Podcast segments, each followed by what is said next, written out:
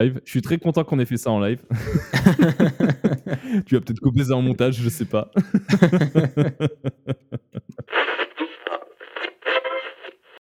Dans ce dixième épisode du journal de bord, on vous raconte comment on est devenu rentable. Vous écoutez le journal de bord de Lance-toi et Code.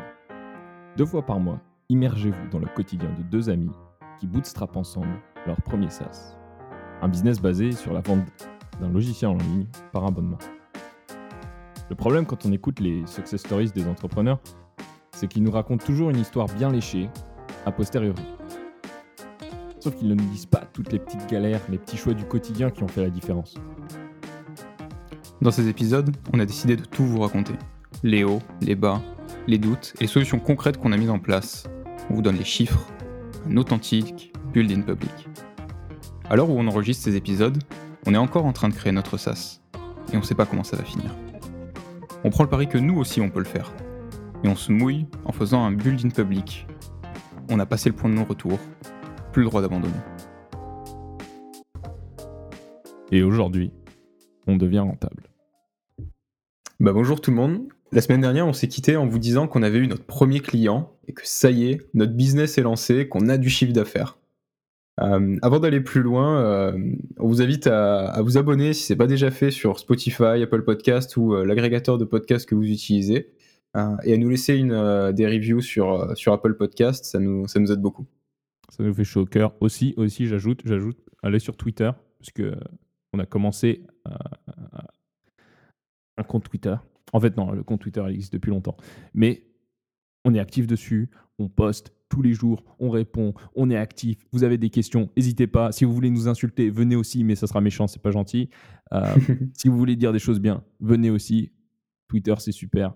Euh, on est, on, est, on est des boomers, donc euh, on n'est pas sur TikTok. voilà, venez sur Du coup, Twitter, at lance-toi et code. Ok, donc on en était. On a eu notre premier client. Sauf que euh, c'est que la première étape. C'est-à-dire que euh, avoir un seul client à 30 euros par mois, euh, bah déjà c'est pas suffisant pour en vivre. encore moins à deux. et encore moins quand on a des coûts de fonctionnement. D'ailleurs, pour l'instant, ça couvre même pas nos frais de fonctionnement. Alors la prochaine étape. Donc en fait, au, niveau, si vous étiez un VC, vous mettriez un max de thunes dans notre boîte parce qu'on n'est pas encore rentable. pour nous permettre d'atteindre la rentabilité. Voilà, aujourd'hui, les financements vont qu'aux boîtes qui sont pas rentables.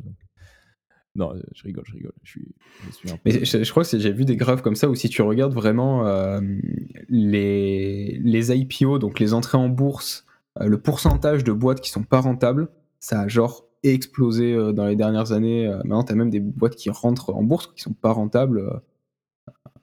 C'est d'ailleurs un bon indicateur d'une crise à venir, mais on, verra, on verra ce que ça donne. on verra, on verra.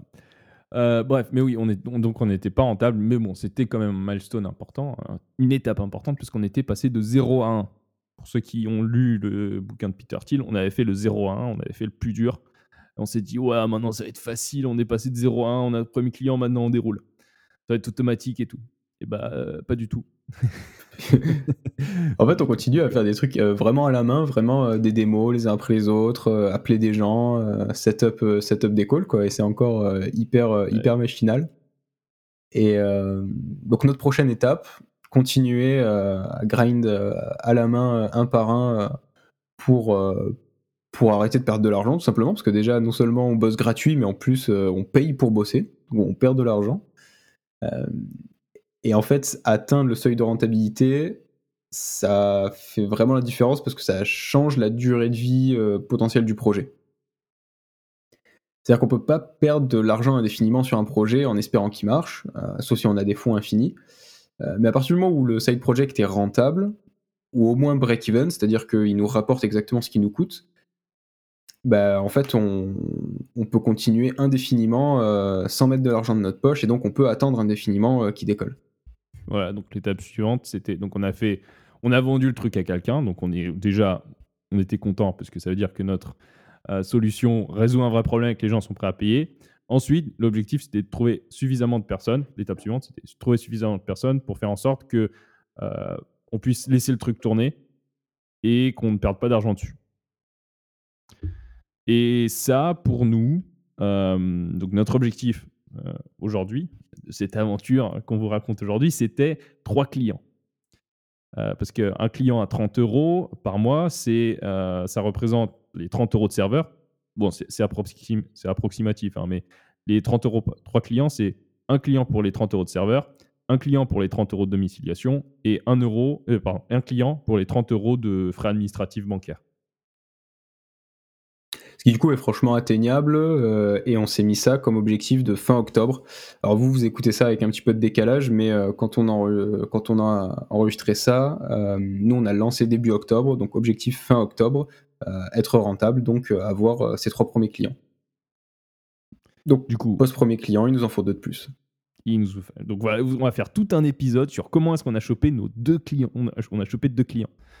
Euh, notre objectif étant d'avoir 300 clients, euh, ça va faire des épisodes passionnants.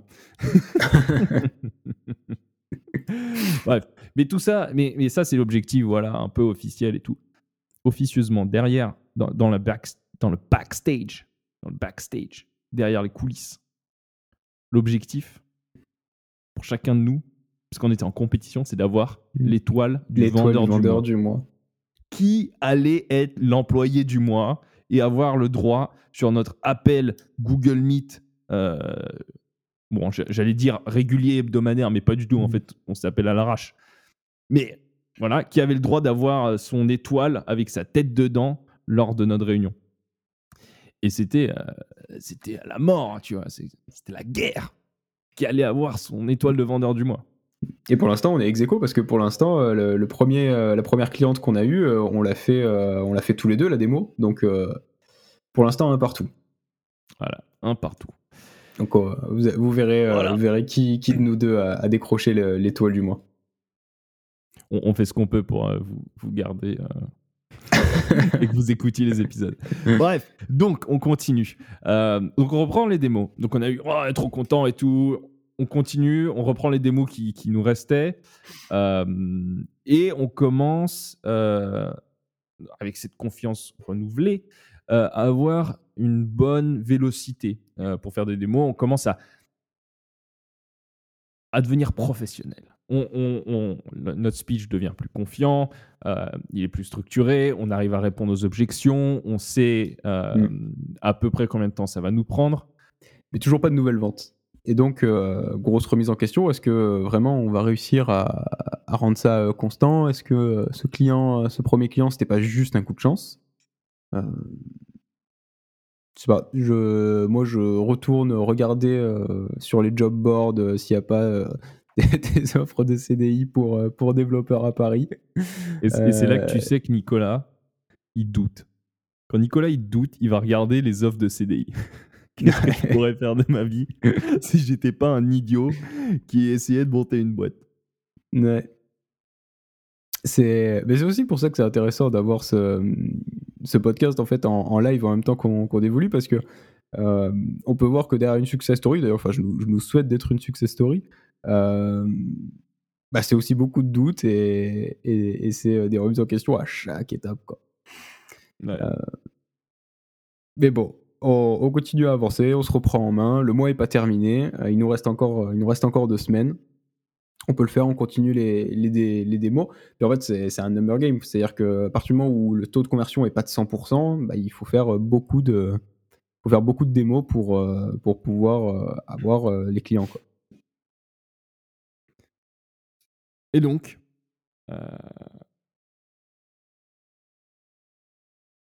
on continue et on continue à faire des démos. Et, à un moment arrive une démo qu'on fait à deux, euh, mais on l'a fait avec peu de conviction.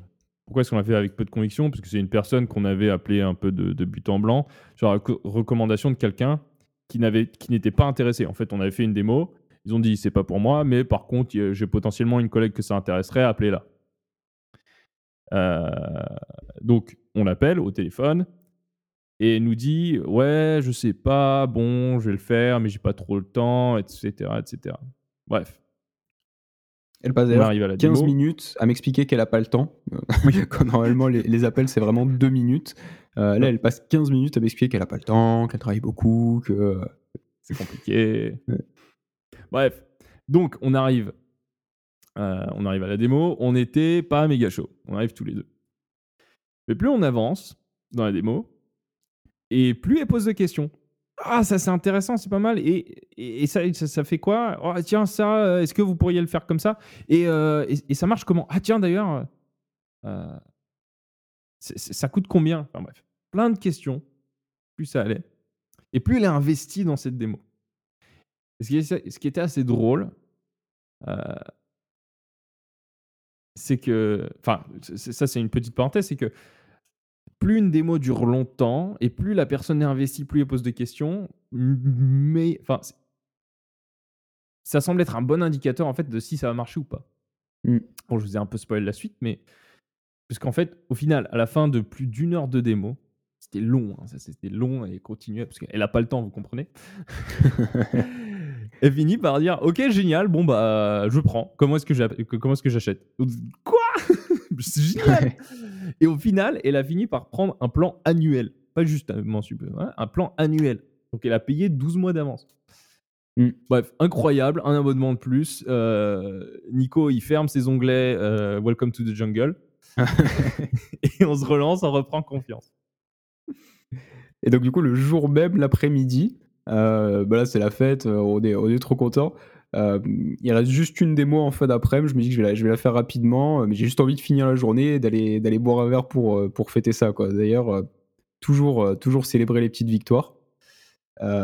et d'ailleurs, bonne nouvelle, la, personne, elle est, elle est, assez peu investie, elle pose, elle pose peu de questions et en moins de, moins de 30 minutes, c'est plié.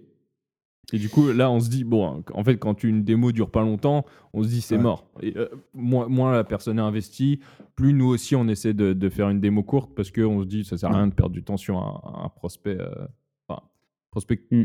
à qui on n'apportera pas de la valeur, en fait. Sauf que, euh, bah, elle prend un abonnement, elle prend l'abonnement mensuel. Et donc, deux dans la même journée. Déjà, c'est incroyable. On refait une vente, on en fait deux dans la même journée. Et là, en plus, on est rentable maintenant, quoi. Truc de ouf. Truc de ouf.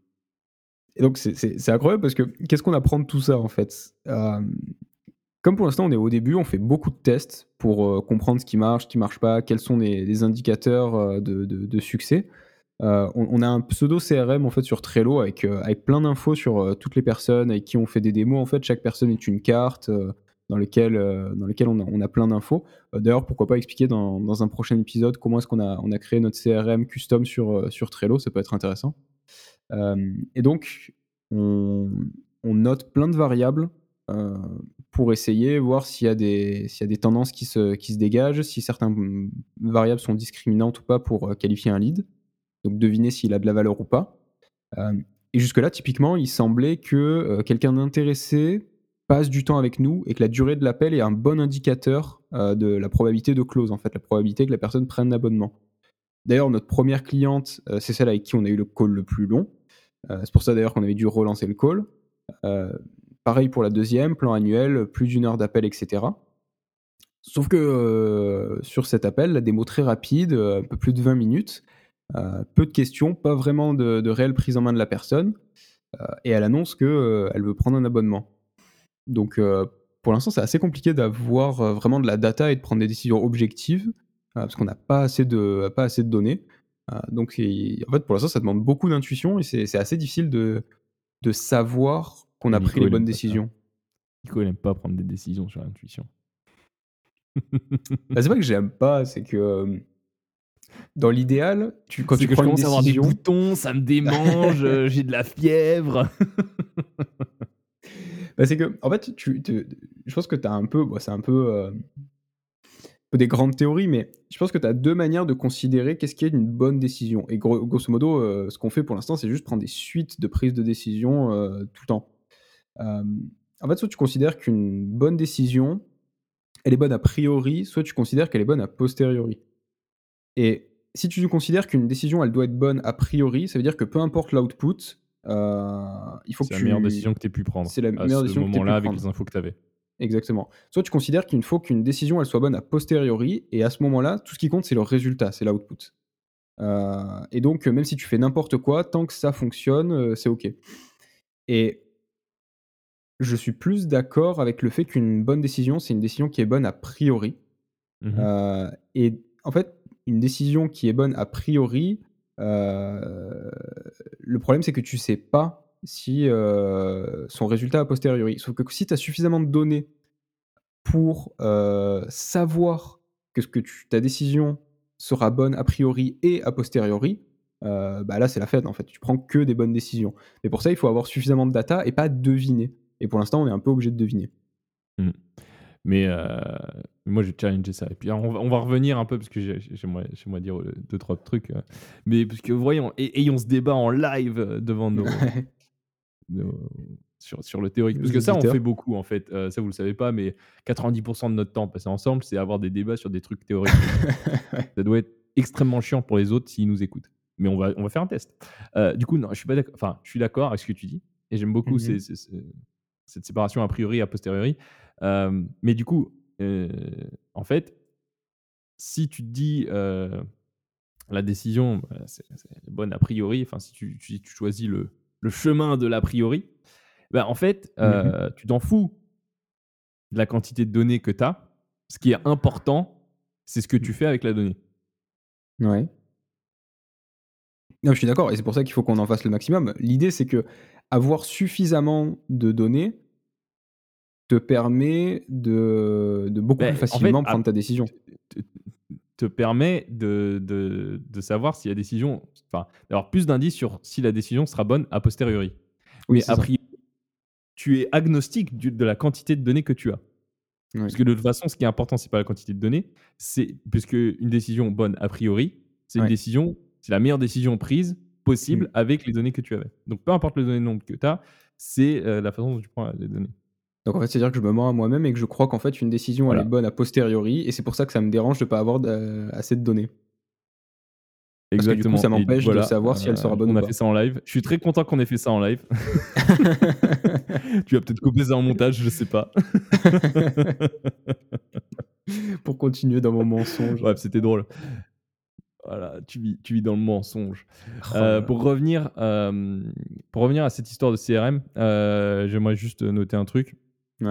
Je pense que ce qu'on va faire, c'est qu'on va mettre un lien pour, un pour l'exemple de CRM qu'on utilise mmh en description.